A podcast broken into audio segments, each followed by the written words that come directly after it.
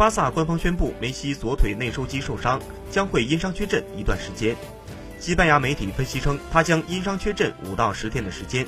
在上一轮巴萨主场二比一击败比利亚雷亚尔的比赛中，梅西在第三十分钟出现了大腿不适的情况，只踢了半场就被登贝莱换下。今天凌晨，巴萨官方宣布，一队球员梅西左腿内收肌拉伤，他将因伤缺席一段时间，缺阵时间将由他的恢复状态决定。